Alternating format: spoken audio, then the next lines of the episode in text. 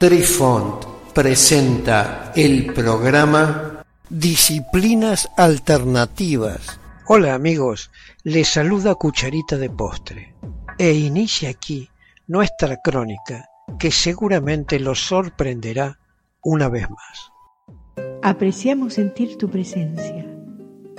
Comunícate con nosotros. Hazlo, Hazlo. vía Twitter en arroba trifón guion bajo media. Hola, soy Besitos de Sol.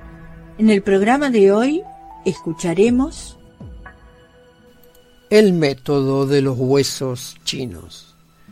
El deseo de conocer el futuro ha sido una constante a lo largo de la historia de la humanidad.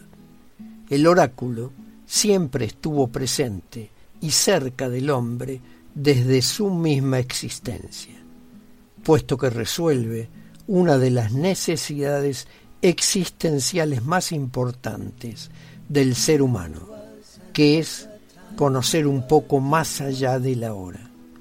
Siempre se preocupó por su bienestar actual y futuro, al igual que por saber qué sucedería después de la muerte. Dinastía Shang las personas en China durante esta dinastía no eran diferentes en este sentido a sus predecesores, ni lo es la gente de nuestros días. La dinastía Shang es la segunda en la larga lista de dinastías que gobernaron China. Sucedieron a la dinastía Xia y precedieron a la dinastía Zhou. Los Shang gobernaron la cuenca media e inferior del río Amarillo desde el 1766 a.C.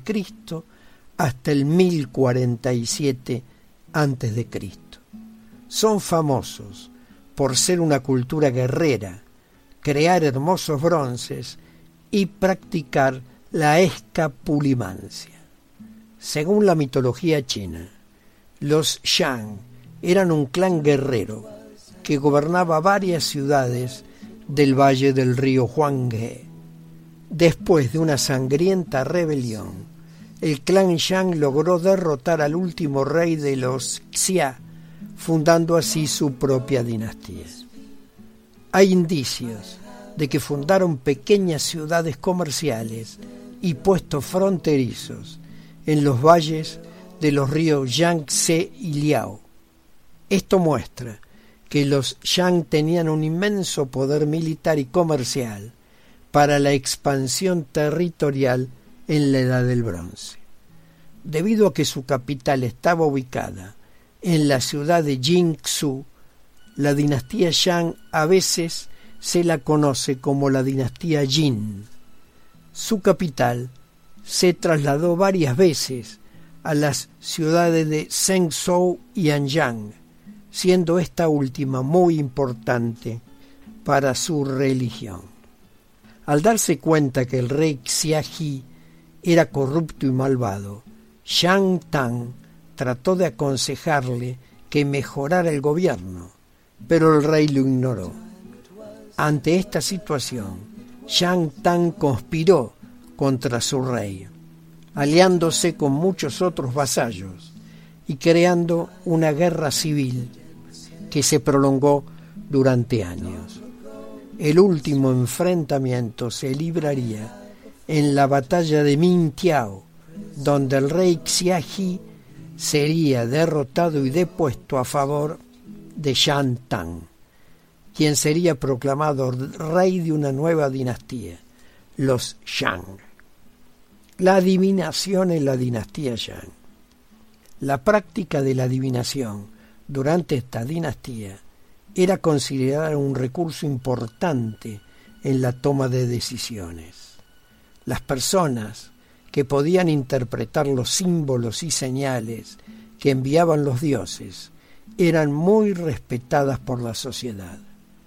Y todos estos antiguos psíquicos eran consultados por todos, desde el que trabajaba la tierra hasta el emperador o el rey ante una pregunta concreta, se tenía una respuesta concreta, siempre a través de los diferentes signos. Se pensaba que estos adivinos estaban en contacto con el mundo espiritual de los antepasados, que vivían con los dioses y conocían por lo tanto el futuro.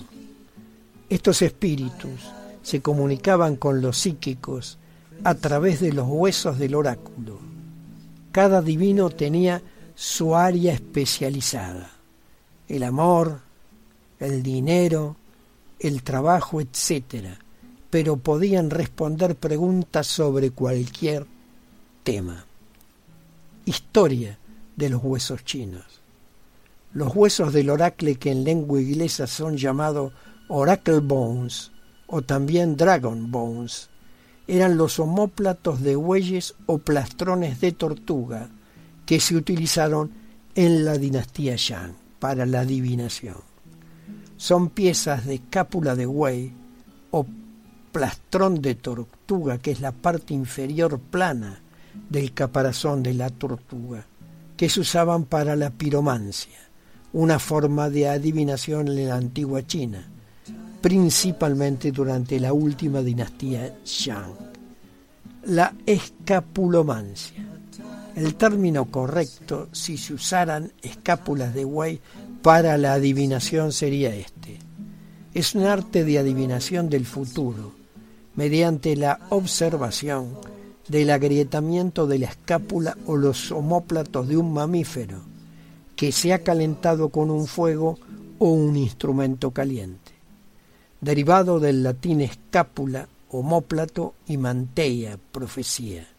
La escapulimancia se ha practicado desde la antigüedad en todo el mundo y en todas partes, desde China, Grecia, las islas británicas y las comunidades nativas americanas en América del Norte.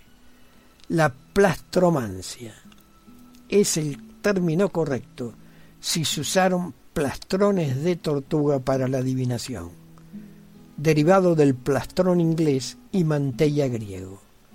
Se usó principalmente en la China antigua, especialmente en la dinastía Shang, pero gradualmente dejó de usarse durante la dinastía posterior Han.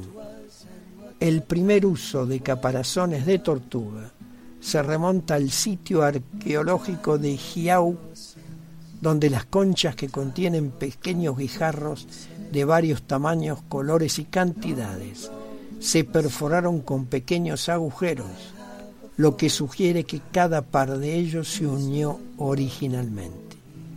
También se han realizado hallazgos similares en los sitios de enterramiento de Dawenkou, de aproximadamente entre 4.000 a 3.000 años antes de Cristo, así como en Henan, Sichuan, Jiangsu y Shaanxi.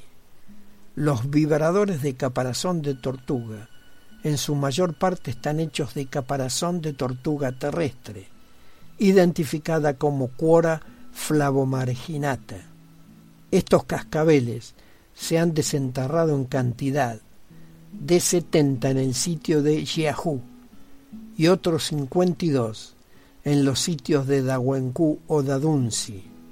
Los arqueólogos creen que estas conchas se usaron como cascabeles en danzas ceremoniales o herramientas de curación chamánica o parafernalia ritual con fines de adivinación. Queridos amigos, los esperamos en nuestro próximo encuentro con un nuevo artículo que estamos seguros será de vuestro interés. Un cálido abrazo para todos. Adiós. Apreciamos sentir tu presencia. Comunícate con nosotros. Hazlo, Hazlo. vía Twitter en arroba trifón-media. Este episodio lo encuentras en Anchor, Spotify y en tus plataformas favoritas. Hasta siempre amigos. Besitos de sol y cucharita de postre les dicen gracias por pensar.